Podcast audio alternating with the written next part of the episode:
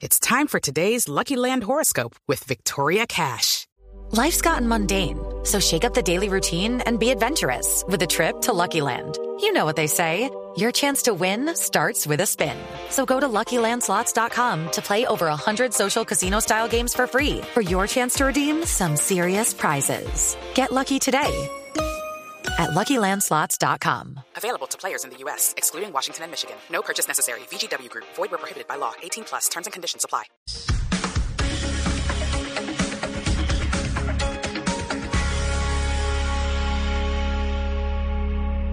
Una señal que se enlaza.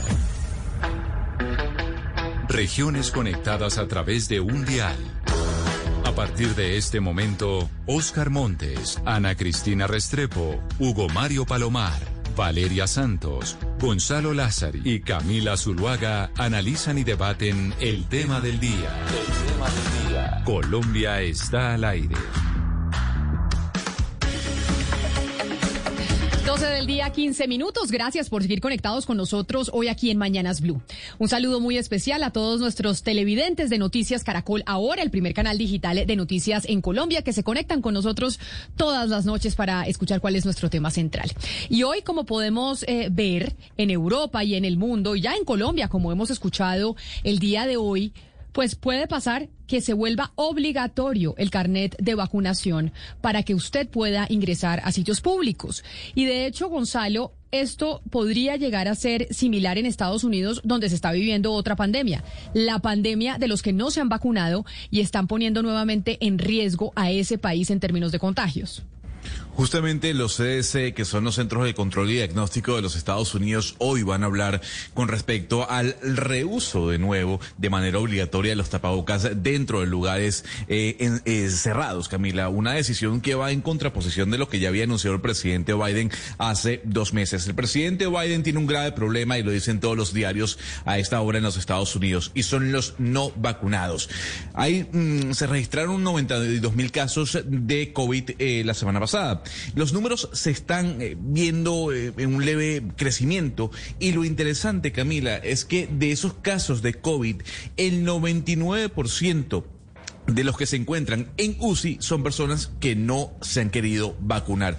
Lo importante es que los estados en donde la gente no se está vacunando son los estados más republicanos, más rurales y más pobres.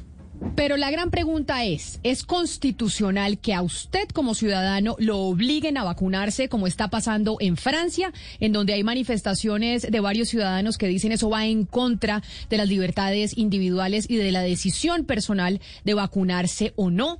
Hoy hemos decidido invitar a varios constitucionalistas para que nos digan, en derecho, constitucionalmente, cuando las Cortes del mundo, la de Francia, la alemana, en Colombia, si se llega a presentar el caso, que seguramente pasará, ¿Qué dirán esas cortes? Constitucionalmente, ¿el Estado puede obligar a un individuo a ponerse una vacuna? Está con nosotros eh, la profesora de la Universidad de los Andes, quien ha sido candidata a ser magistrada de la Corte Constitucional, la doctora Natalia Ángel Cabo. Abogada Cabo, bienvenida. Gracias por acompañarnos hoy aquí en Mañanas Blue. Eh, hola Camila, muchas gracias por la invitación. Muy contenta de estar aquí con, además con grandes colegas. Aquí estoy viendo a Juana Acosta y a Santiago, que son no solo amigos, sino personas a las que yo admiro mucho. O sea que me pone muy feliz estar aquí. Pues vamos a tener una discusión constitucional importante. Entonces voy a saludar a Santiago Pardo, experto en Derecho Constitucional. Doctor Pardo, bienvenido. Camila, hola, buenas tardes. Por favor, sin el doctor, eh, un abrazo muy grande para Ana Cristina, eh, para Juana y para Natalia y para todas las personas que nos están viendo y oyendo.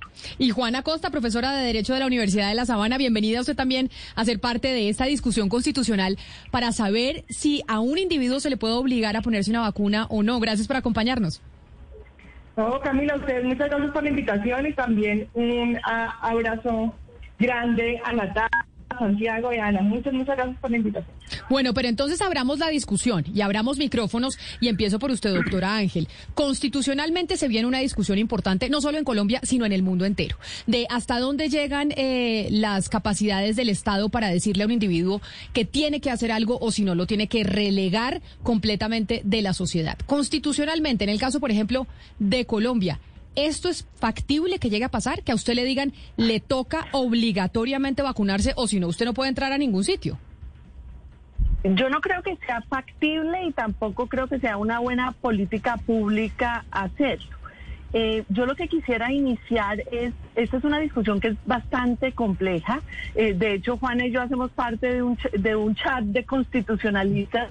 Uno se da cuenta que los constitucionalistas tampoco están de acuerdo. Eh, pero en lo que estamos de acuerdo es en las herramientas con las que se analizan estos casos. y yo quisiera empezar para poder, digamos, dar la discusión ¿Qué es lo que hace un constitucionalista cuando analiza, un, digamos, una restricción como imponer una vacuna? Y la respuesta sería también depende, depende de cómo se establece esa imposición.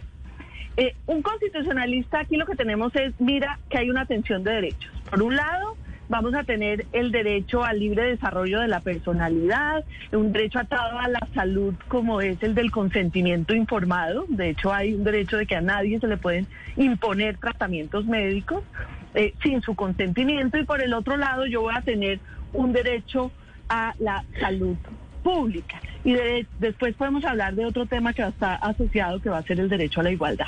Pero entonces... Pero esa atención de derechos, lo que yo analizo cuando uno es una corte, lo que analiza frente a esa tensión de derechos mm. es una cosa que se llama la proporcionalidad. Entonces, lo que yo analizo es si una restricción a un derecho tiene una finalidad constitucional, si esa restricción obedece, cumple esa finalidad constitucional, es decir, si es efectiva, si es necesaria, es decir, que yo no tenga otra alternativa que esa medida y si es proporcional. Y ese análisis es un análisis que, digamos, en, términos constitucionales es vital y es y aquí podemos tener una larga discusión de cómo lo vamos a llenar de contenido. La segundo elemento, y para no quitarle la palabra a los demás, es que en, cuando hay restricciones a la libertad, yo también analizo dos cosas. La primera es si la restricción es una restricción a una conducta que solo afecta a la persona. Si esa conducta solo afecta a la persona, en principio esa conducta solo debe ser decidida por esa persona y las limitaciones a una conducta que solo afecta a la persona, pues se van a mirar con mayor sospecha. Uno no podría tener una prohibición como nadie puede tener el pelo azul porque solo afecta a la persona, o sea, a nadie más. Claro. Distintas son las consideraciones de la afectación a terceros. Y este es el caso de la discusión de las vacunas. Si nuestra discusión de las vacunas fuera que a la persona se le impone la vacuna para que ella no se muera, la discusión constitucional va a ser muy distinta a que se impongan eh, las vacunas para la protección a terceros. Si fuera solo para que la persona no se muera, esa norma seguramente va a ser inconstitucional. Pero usted, usted mencionaba un chat de constitucionalistas, sería buenísimo poder estar ahí y que ahí está la abogada Acosta también. Y usted dice, ahí estamos todos de acuerdo. Abogada Acosta, están los constitucionalistas. No, es decir, abogada Acosta, acá dentro de los mismos constitucionalistas hay dos visiones, quienes dicen, usted no puede bajo ninguna circunstancia exigirle a un ciudadano que se ponga la vacuna y otros que sí, que empiezan a tomar estas consideraciones que nos explica la abogada eh, Ángel Cobo. Efectivamente, lo interesante es que no es que haya dos posturas, va a haber siempre dentro de los constitucionalistas muchísimas posturas y muchísimos matices, entonces no podría hablar de que eso es un tema de blancos y negros. Eh, sobre el tema yo quisiera, yo, estoy de acuerdo con, muy de acuerdo con Natalia en que eso requiere un análisis de proporcionalidad, pero aquí hay un elemento muy importante y es que claro, estamos frente a la protección de un interés muy legítimo que es la salud pública y en ese sentido, digamos, la afectación a terceros, eh, cuando una persona decide no vacunarse, no solamente eh, pues afecta a sí misma, a su propia salud podría tomar esa decisión, sino que puede afectar a, terceros porque los puede contagiar, pero también afecta algo que es más colectivo, que es la inmunidad de rebaño. Lo que se pretende con las vacunas es la inmunidad de rebaño. Y la inmunidad de rebaño requiere un grupo suficiente, un porcentaje suficiente de personas que estén vacunadas. Esta es la manera como muchas enfermedades en realidad han desaparecido o han dejado, digamos, de tener efectos adversos en la sociedad. Por lo que cuando yo vaya a analizar esa proporcionalidad, el interés legítimo de la salud pública se vuelve un interés realmente imperativo y muy importante en esta decisión. Mm. Eso no significa que no entra en tensión con derechos individuales, porque las vacunas son un tratamiento médico. son un tratamiento médico preventivo y cualquier tratamiento médico preventivo requiere el consentimiento de la persona. Entonces, cuando hablo de obligatoriedad de las vacunas, pues tengo que distinguir dos cosas. A nadie lo pueden forzar, en el sentido de que a nadie se lo pueden llevar a la fuerza de su casa un policía y ponerle la vacuna. Eso es absolutamente inconstitucional. Lo que puede hacer el Estado es generar incentivos y desincentivos para quienes se pongan o no se pongan las vacunas y cada escenario podrá tener análisis distintos. Entonces, claro, lo que decía Natalia, una persona que no está vacunada y requiere una atención de urgencias en un hospital, yo no le puedo negar la atención de urgencias porque no esté vacunada. Un ejemplo en el que probablemente no sería proporcional negar la atención de urgencias. Distinto sería, por ejemplo, que yo no le permita a una persona eh, ingresar a un establecimiento público si no está vacunada. Ahí la discusión de proporcionalidad es distinta y entra a jugar otro tema muy interesante en esta discusión y es la razón por la cual la persona también decide que no está vacunada. No es o no vacunarse, no es lo mismo una persona que dice, yo no me vacuno porque no quiero, una persona que dice, yo realmente considero que con la información que me han dado no quiero dar mi consentimiento porque aún no hay suficiente investigación, por ejemplo, sobre los riesgos de las vacunas, y no es lo mismo una persona que objeta conciencia, que dice, yo no me vacuno porque yo siempre he sido objetor de conciencia, no frente a la, a la mm. vacuna del COVID, sino frente a las vacunas en general. Y entonces ahí también habría que respetar otro derecho que entra ahí, que es la libertad de conciencia de ciertas personas que pueden objetar, pero en este caso tiene que tener unas razones más convincentes para, eh, para, para tener una excepción. La política pública puede llegar a justificarse en cuanto a que las vacunas pueden volverse en cierto grado obligatorias en el sentido que yo podría restringir ciertas actividades a las personas que no se han vacunado, pero siempre debería permitir excepciones a aquellos que eh, justificadamente, por distintas razones, eh, no, no quieran o, no puedan también, porque puede ser que alguien no tenga acceso, o no puedan acceder a la vacuna. Pero a ver, hay, hay, quienes están comparando por estos días la, la vacuna anti-COVID con el cinturón de seguridad del vehículo, porque dicen el cinturón de seguridad no previene, no evita el accidente, pero sí puede evitar la, la muerte del conductor o del ocupante de un vehículo. La vacuna tampoco evita eh, eh, el, contagio, pero sí de pronto salva la vida de quien resulta contagiado. Eh, en, ese, en ese sentido, Santiago, el, ¿es comparable lo del cinturón de seguridad del carro con, con la vacuna? ¿Cabe la comparación? Deberían ser obligatorios las dos, quiero decir. El cinturón es obligatorio. ¿La vacuna debería serlo también? Sí, em, es, una buena pregunta, pero antes quisiera agregar algo de, a, lo que decían Juana y, Natalia, con lo que estoy completamente de acuerdo, y es que hay antecedentes de debates en cortes que muestran precisamente esa tensión, y, y son antecedentes incluso muy viejos. Por ejemplo, hay una sentencia de la Corte Suprema de Estados Unidos de 1905, estamos hablando de hace un siglo, que se llama el caso Jacobson. Y en ese caso es una persona que eh, el Estado de Massachusetts vuelve obligatorio la vacunación contra la viruela. ¿Y cómo la vuelve obligatorio? Quien no se pone la vacuna recibe una multa. Jacobson lleva su caso hasta la Corte Suprema con unos argumentos muy similares a los que a los debates que uno haya ahora, diciendo, mire, yo soy una antivacuna, a mí las vacunas anteriores me han producido daño, yo no creo que esta vacuna vaya a arreglar el problema y además viola mi libertad y mis derechos como individuo. Y la Corte Suprema en ese caso dice, no, no señor, en este caso específico hay un, eh, una obligación del Estado de proteger la salud pública. Y por lo tanto, esas multas y esos incentivos y desincentivos, por ejemplo, los que explicaba muy bien Juana, son constitucionales. Y eso es un precedente viejísimo que la Corte Suprema de Estados Unidos ha mantenido e incluso, por ejemplo, hace hasta hace poco, hace dos meses más o menos, una corte en Texas, eh, un, hospital en Texas, le dijo a ciento y pico empleados, si ustedes no se ponen la vacuna, los despido. Esos empleados demandaron ese despido y la corte en Texas dijo, el hospital puede hacer eso, porque se trata de un debate de, de salud pública. Entonces, lo que quiero explicar es que ahí, digamos, las tensiones, eh, las tensiones no son nuevas, son muy interesantes y, yo creo que la historia constitucional también cuenta cuenta mucho sobre eso. La pregunta del Pero, de seguridad mm. es, es, es, relevante. Yo creo que ahí uno puede echar mano también de la sentencia de la Corte Constitucional que declaró que la obligatoriedad del cinturón de seguridad es constitucional y básicamente ahí el argumento, yo, creo que son dos argumentos diferentes, porque ahí digamos eh, la, Corte Constitucional, como explicaba Natalia muy bien, encuentra que esa medida de obligar a la gente a ponerse el cinturón de, de el cinturón de seguridad, perdón, no es desproporcionada para sus libertades. O sea, ponerse un cinturón no afecta de una manera grave la libertad de la gente. Con la vacuna, como explicaba Natalia, creo que es diferente. Yo quizá añadiría ahí también una diferencia en lo del cinturón de seguridad, que ese fue precisamente el análisis que hizo la Corte.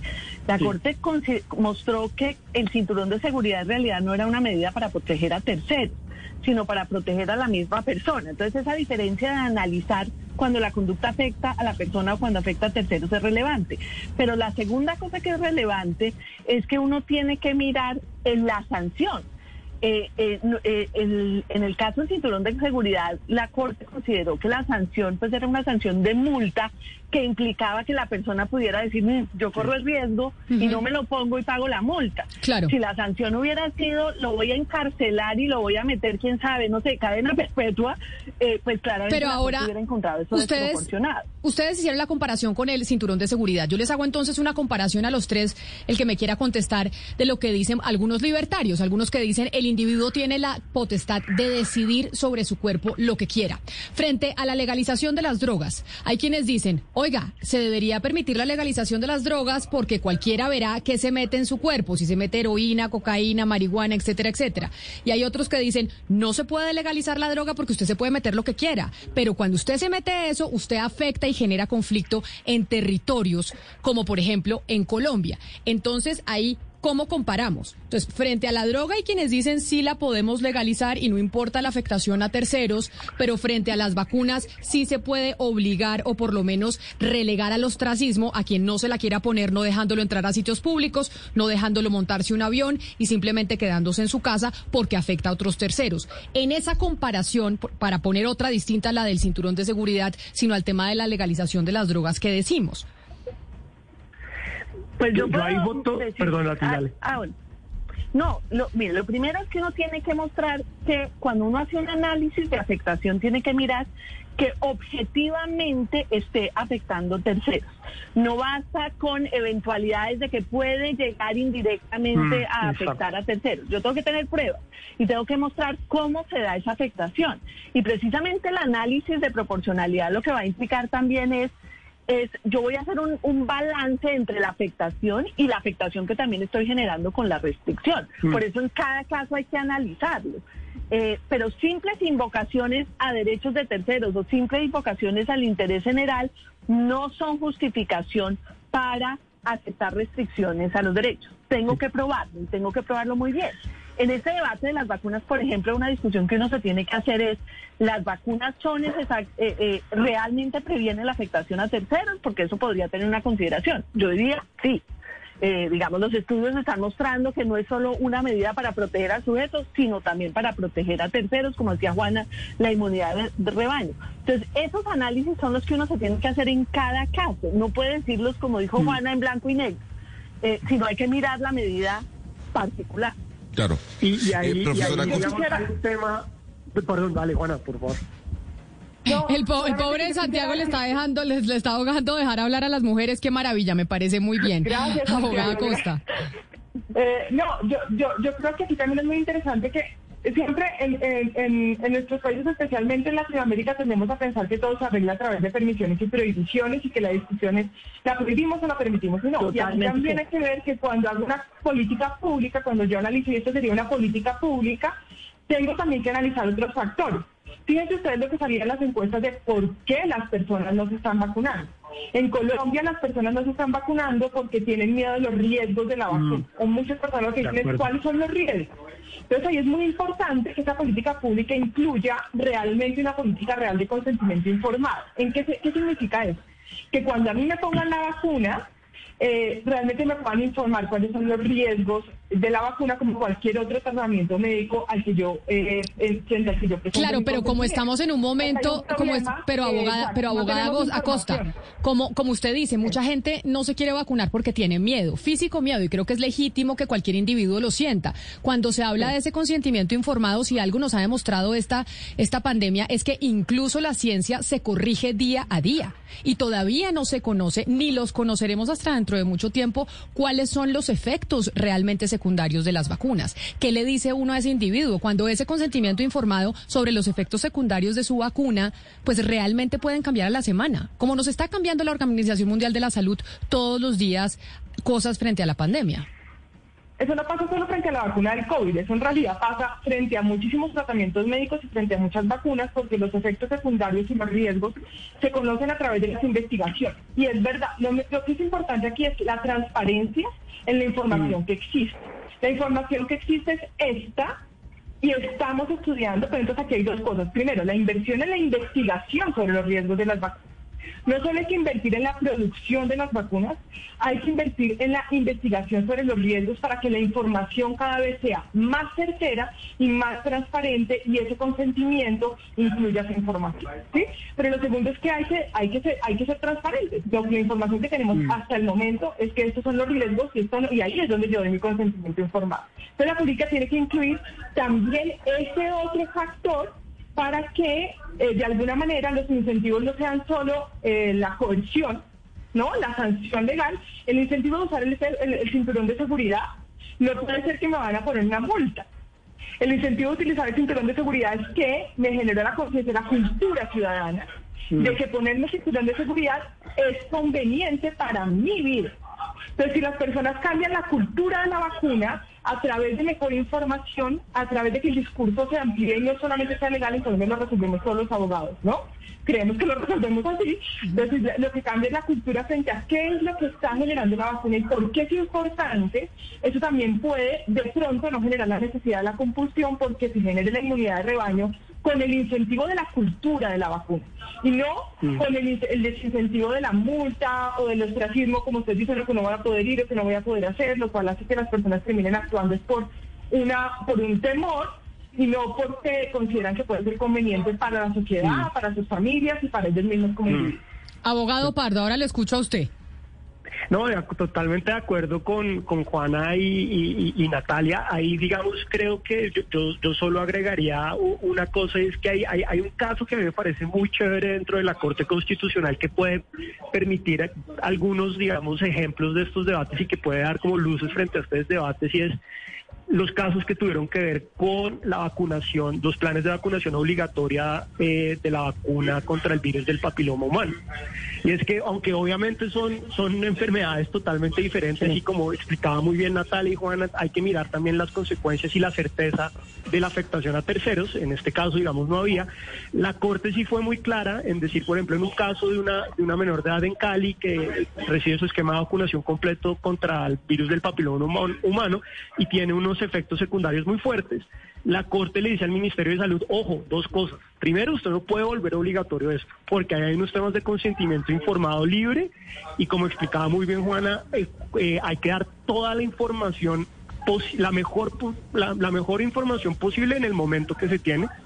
Y también le dijo, además, usted tampoco, digamos, el Ministerio de Salud, usted tiene que asegurar que todas las personas tengan acceso a los servicios de salud si hay efectos eh, secundarios de la vacuna. Y aunque nosotros sabemos, eh, afortunadamente las vacunas contra el COVID tienen unos efectos secundarios excepcionales, pues también es parte de la información que la gente tiene que recibir y de las garantías que el Estado le tiene que dar a la gente de decir, no solo usted le va a asegurar una vacuna gratuita si quiere, pero también usted va a tener acceso, si desafortunadamente tiene excepcionalmente efectos secundarios, a los servicios para curarse. Y, yo creo que eso es parte importante de la, de la, de la discusión y, la Corte Constitucional aunque no ha tenido un caso como esto y realmente, digamos, yo acá sería un, un, irresponsable diciendo que diría la Corte, eh, pero eh, estos casos del virus del, del papiloma humano muestran que la Corte sí ha se ha inclinado mucho por proteger el consentimiento informado y la importancia de la libertad de la, de la persona a la hora de decir si se vacuna o no. Claro, hay algo que a mí no me ha quedado claro todavía y, quiero hacer una pregunta, profesora Costa, porque, a ver, hay, hay, muchas preguntas y hay algo que no me ha quedado claro. Fíjense bien, una cosa es política Estado, política pública y otra cosa es una política privada dentro del sector privado que cada quien decide. Por ejemplo, si uno tiene un establecimiento. Yo quisiera preguntarle, profesora Costa, si hoy un privado en un local, bar, restaurante, decide por política de la compañía no eh, aceptar que personas no vacunadas entren a su local, ¿estaría violando la constitución? ¿Se podría demandar a ese restaurante, a ese bar, a ese local en Colombia? Bueno, esa es una pregunta muy interesante y ahí entonces entra una discusión que también había anunciado Natalia, que es la discusión sobre el principio de no discriminación. O sea, ahí, la pregunta que entraría a jugar, porque, eh, claro, una cosa es la política de Estado, como usted dice, otra cosa los privados, pero por supuesto también existen eh, obligaciones de los privados de no violar derechos humanos. Y uno de los derechos humanos que no se puede violar, pues clarísimamente, es la igualdad y el principio de no discriminación. La pregunta que, eh, un paso de eso suscitaría, por ejemplo, ante una tutela de alguien que, que en un restaurante diga aquí solo admitimos personas vacunadas, pues eh, ahí también hay presentes constitucionales eh, de los que seguramente Natalia y Santiago también, que conocen muy bien este tema de no discriminación, por, la Corte va a poder echar cuenta de esos, de esos pasos y ahí también hay un análisis de proporcionalidad. Es decir, ahí de nuevo entra un análisis de proporcionalidad de si realmente se trata de una medida de diferenciación eh, que no sería contraria a la Constitución o uno podría considerar que esa medida es discriminatoria. Claro, pero profesora Costa, Ahí hay una, hay una, una, una, premisa que usted habla, la discriminación. Si la persona que fue discriminada, entre comillas, eh, no accedió a la vacuna porque no dio la gana, porque no cree en la vacuna, ¿también está siendo discriminada? Una cosa es una persona que no haya aceptado vacunarse porque no cree en la vacuna y otra persona es que eh, no se ha vacunado porque no le ha llegado el turno, por ejemplo. Ah. Entonces, ahí sí habría discriminación. Usted primero no le puede dar a los privados eh, la mm. potestad de entrar a analizar cuál es el criterio del otro para no vacunarse. Eh, creo que eso tiene que ser unas discusiones que tienen que ser resueltas a nivel judicial, no puede ser el, el, criterio del privado. Creo que Juana lo ha dicho bien. Eh, uno, los privados tienen digamos, un margen más amplio que lo que tendría el Estado en unos contextos, pero tienen la obligación de no discriminar. Eh, y entonces ahí el, ahí el privado, el privado no puede discriminar en función de sus creencias o por qué no se puso la vacuna o no. Entrar a cuestionar por qué no se la puso, yo no le puedo dar esa competencia al privado un caso que nos mencionó eh, el doctor Santiago Pardo hace un rato y es el caso del Hospital Metodista de Houston, donde estos 117 mm. empleados de la salud demandaron y perdieron la demanda. Hay otro caso más cercano, sigamos en Estados Unidos, que es, digamos, el, eh, ese país que es modelo de respeto a las libertades ciudadanas, que es en la Universidad de Indiana en Bloomington. Ellos eh, mm. prohíben que los que no vacunados reciban clase y dicen, no, aquí no entran no vacunados. Resulta que ocho estudiantes ponen una demanda su argumento es, aquí estamos pidiendo que se respete la autonomía de nuestro cuerpo y otra vez pierden la demanda. Eh, uno pensaría que en el campo de la salud, pues tiene más lógica decir, no, tiene que ser obligatorio, la vacuna es obligatoria, pero aquí estamos hablando de un derecho muy importante que es el derecho a la educación. Yo eh, le quisiera preguntar a la doctora Ángel, a la profesora Ángel, por esta, esta atención de derechos en este caso particular, si se diera el caso de universidades, y cuál sería la diferencia entre universidades públicas y privadas, porque son, son dos tipos de universidades distintas. Pues en, lo, primero es, de todas maneras, que para los privados hay un estándar de no discriminación y yo honestamente no utilizaría el, el criterio norteamericano como un criterio eh, único o que nosotros sigamos. De hecho, nosotros tenemos muchas decisiones muy distintas en términos de libre desarrollo de la personalidad en igualdad. Eh, a los norteamericanos. Por ejemplo, recientemente hay una una sentencia, aunque por otras razones, en donde la Corte Suprema de Justicia aceptó que un paradero rehusara hacer un ponqué para una pareja del mismo sexo. Eso jamás pasaría en Colombia. Mm. Eh, entonces, eh, eh, eh, entonces eso hay que mirarlo, hay que mirarlo, digamos, con cuidado. pero si uno mira los estándares norteamericanos, generalmente sí se acepta también que haya objeción de conciencia, como lo dijo Juan. eh, yo creo que hay un gran respeto por las creencias individuales y muchas veces, muchas de esas obligaciones en los colegios, uno de presentar vacunación, por ejemplo, para los menores, también hay un espacio para presentar razones de objeción de conciencia. Eh, entonces yo creo que uno sí puede acomodar espacios para, eh, eh, digamos, rehusarse a recibir la vacuna profundamente. Por ejemplo, obviamente esto no es de afectación a terceros, pero nosotros tenemos los testigos de Jehová. Los testigos de Jehová no, no pueden ser obligados a recibir tratamientos médicos por un tema de conciencia. Y aquí viene el argumento. El, la protección de los derechos individuales, como la, eh, eh, eh, la libertad de conciencia, también es un asunto de interés general, que es lo que no se debe olvidar el tema de interés general no es porque afecte Pero, profesora, muchas personas a poquitas. Profesora, si, una, si entonces una universidad dice, listo, usted no se quiere vacunar, yo le respeto su, su derecho a la educación, sigue virtual. ¿Podría ser eso? ¿Eso podría ser aceptable? Sí puede, sí puede mm. haber restricciones de tiempo, modo y lugar, que eso es distinto.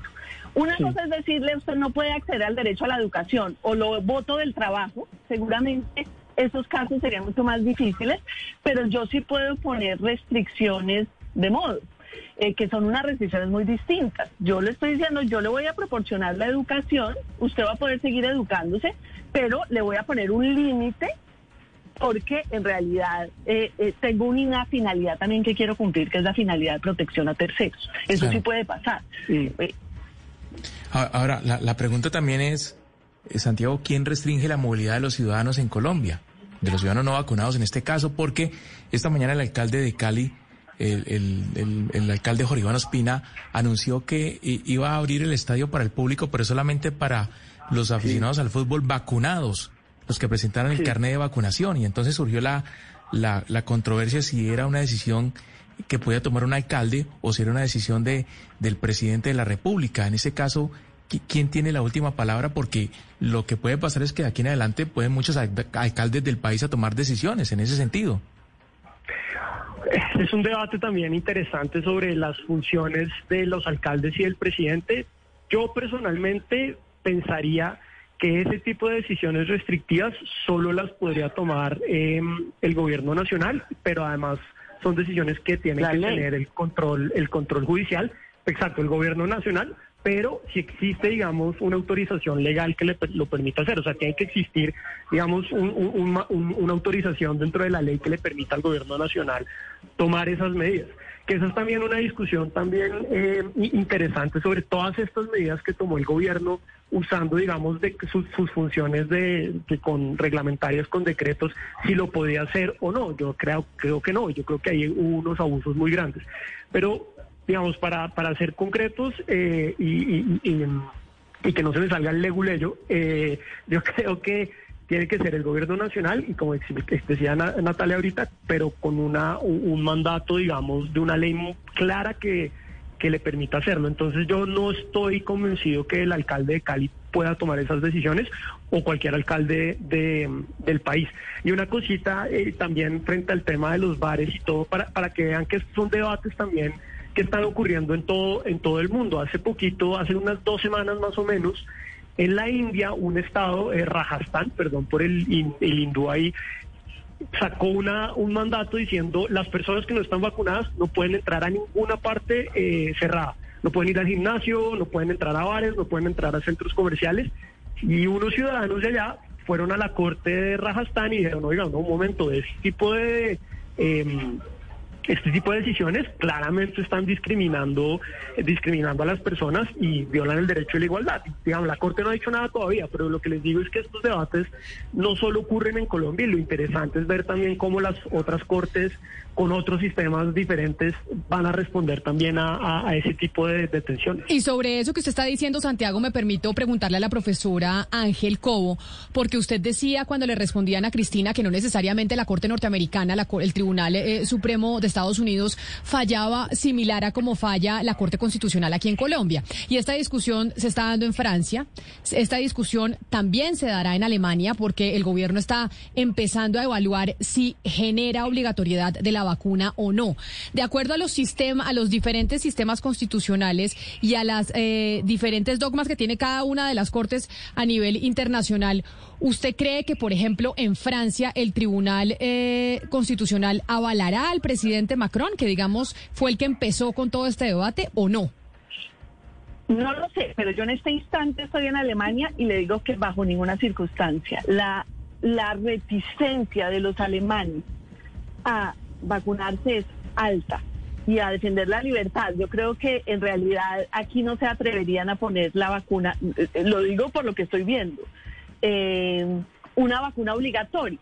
Pero yo quiero decir una cosa que es que me parece que es importante. Nosotros vamos a tener que en este debate, vuelvo, Juana lo dijo, no puede ser blanco y negro. Aquí vamos a tener que mirar una cantidad de, de gradaciones y de supuestos distintos. Que no es lo mismo obligarle a una persona a tener una vacuna para que esté en su casa encerrada o, a, a pensar en lugares masivos. No es lo mismo obligarme a mí, que estoy aquí en este jardín, a ponerme la vacuna, si yo, por ejemplo, soy un médico o alguien que está en contacto con grandes personas. Son tantos los supuestos que hay que analizar que obviamente no se pueden dejar a manos de la administración. Tiene que ser, si va a haber esas restricciones, tienen que ser restricciones. Claro, pero. Pero, usted, pero usted dice, profesora Ángel, que no. yo no lo veo, yo honestamente, yo por lo menos en Alemania, yo no veo que, que una, que si se pusiera una cosa de son obligatorias las vacunas, eso pasaría en el Tribunal Constitucional. Lo que sí creo que pasaría, como pasaría aquí, pasaría en otras partes del mundo, es que se acepten incentivos o desincentivos para promover la vacunación. Pero ahí voy yo, pero ahí voy, ahí voy yo a los incentivos eh, que usted menciona. Y a lo que decía el, eh, el doctor Pardo sobre lo del abogado Leguleyo, porque eh, cuando se ponen incentivos y condiciones, pues de una u otra forma se está obligando al ciudadano a vacunarse, porque cuando usted le dice a un ciudadano que usted no puede entrar a un supermercado si no está vacunado, que usted no puede ir a cine si no está vacunado, si no, no puede ir a un restaurante, no se puede montar a un bus, le está diciendo a un ciudadano que le toca vacunarse, lo está obligando, porque si usted no se quiere vacunar, le toca quedarse encerrado en su casa y eso es eso eso no es vida para ninguna persona. Entonces, no le está diciendo de forma abierta que lo está obligando, pero en, pero en otra en otro sentido sí lo está haciendo. Exacto, y tendría más facilidad de tener un análisis constitucional en esos contextos. Mire, así es fácil. Claro que hay que mirar, yo sé que esto es una discusión muy distinta, pero nosotros hemos tenido esa discusión frente al voto obligatorio, ¿cierto? Que si debe haber voto obligatorio, esto obviamente no tiene nada con afectación de terceros, etcétera. Pero uno de los argumentos contra el voto obligatorio es que limita la libertad del elector. De que en una democracia nadie te puede imponer incluso no votar frente a una democracia. Ese es el argumento. Eh, lo que ha dicho la Corte es el voto obligatorio no procede, pero sí proceden los incentivos al voto, ¿cierto? Unos incentivos que logren tratar de sumar que la gente le parezca atractivo votar. Ahí viene la discusión que usted plantea el incentivo no puede ser tan atractivo que viole la libertad del elector. Entonces, mm. aquí yo lo que diría es que uno puede tener incentivos como política pública, pero no pueden ser desincentivos que terminen anulando las posibilidades que tienen las personas de ejercer derechos básicos. Yo puedo decir que no voy a entrar al estadio a ver el, eh, no sé, ahora estoy en Bayern München, el, el, el, el partido del Bayern München pero a mí no me pueden exigir una vacuna para prestarme un servicio médico, por ejemplo. Mm. Entonces, entonces lo que uno tiene que entender es en qué se afecta. Pero a propósito de eso que está planteando la doctora Ángel, a mí sí me gustaría escuchar la opinión de la doctora Costa. ¿Por qué se pone en, por, por qué se cuestiona tanto la obligatoriedad por parte del Estado? Es decir, ¿por qué no puede el Estado decir es obligatorio vacunarse? contra el coronavirus porque se está comprometiendo la vida, la integridad y la salud de los demás. ¿Por qué se tiene que discutir algo que pone en riesgo la vida de todos? Es una pregunta muy importante y justamente lleva a la, a la reflexión sobre la existencia de distintos derechos y distintos intereses y algo que nosotros tenemos clarísimo en nuestra constitución por el, sistema político y de derecho que nosotros tenemos, y es que no existen intereses y derechos, y derechos absolutos. Es decir, yo no puedo interpretar, es decir, aquí hay, un interés legítimo e imperioso. Yo reconozco eso y creo que eso hay que reconocerlo todo. Hay un, interés imperioso a la salud pública eh, que podría legitimar una política que genere eh, la, necesidad de la vacuna para ejercer ciertas actividades en la sociedad con este análisis de proporcionalidad. Pero yo no puedo volver ese interés absoluto, porque al volverlo absoluto, no reconozco que pueden existir libertades individuales y derechos en tensión con ese interés legítimo, que también deben ser protegidas por el Estado cuando es posible proteger ambos intereses. Entonces, volviendo al tema de la objeción de conciencia, hay comunidades religiosas. Pero, doctora, doctora Costa, permítame un segundo. Doctora Costa, permítame un segundo, pero es que esas libertades individuales hay un momento en que comprometen la integridad y la vida de todo el colectivo, de toda la comunidad. Por eso se armonizan, por eso hay que armonizarlos y por eso y por eso nosotros hablamos mucho de proporcionalidad porque la manera como en Colombia resolvemos las, las tensiones entre esos intereses es a través de, de análisis de proporcionalidad. Es decir, por ejemplo, yo puedo decir, una persona no puede entrar en establecimiento a través de esa discusión de liberación. Y además yo creo que es muy, quiero rescatar algo y es que eso que estamos haciendo acá eh, es la deliberación que se requiere para, para que el diseño de una política pública de esta naturaleza tenga en cuenta todas las posibles posturas en un Estado pluralista. Pero justamente yo le puedo, decir a alguien, usted no puede entrar a un, a un establecimiento cerrado si no tiene la vacuna y eso puede ser proporcional, aunque yo tengo mi libertad de que quiero entrar a este restaurante, si se decide que no entro, puede ser que en el análisis de proporcionalidad eso sea proporcional.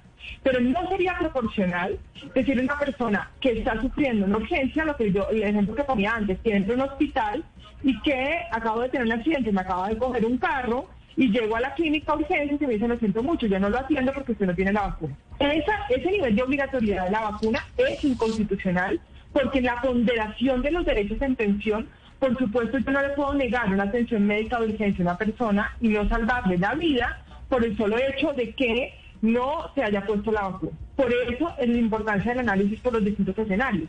No es lo mismo negar un servicio público como es el servicio público a la educación, pero también, por ejemplo, usted ahorita le ponían de presente, esto tiene matices. Es decir, una persona, usted no se puede, o sea, usted no puede acceder a ningún tipo de educación, a decir, de la educación a la que usted accede tendrá esas condiciones distintas en ese análisis de proporcionalidad.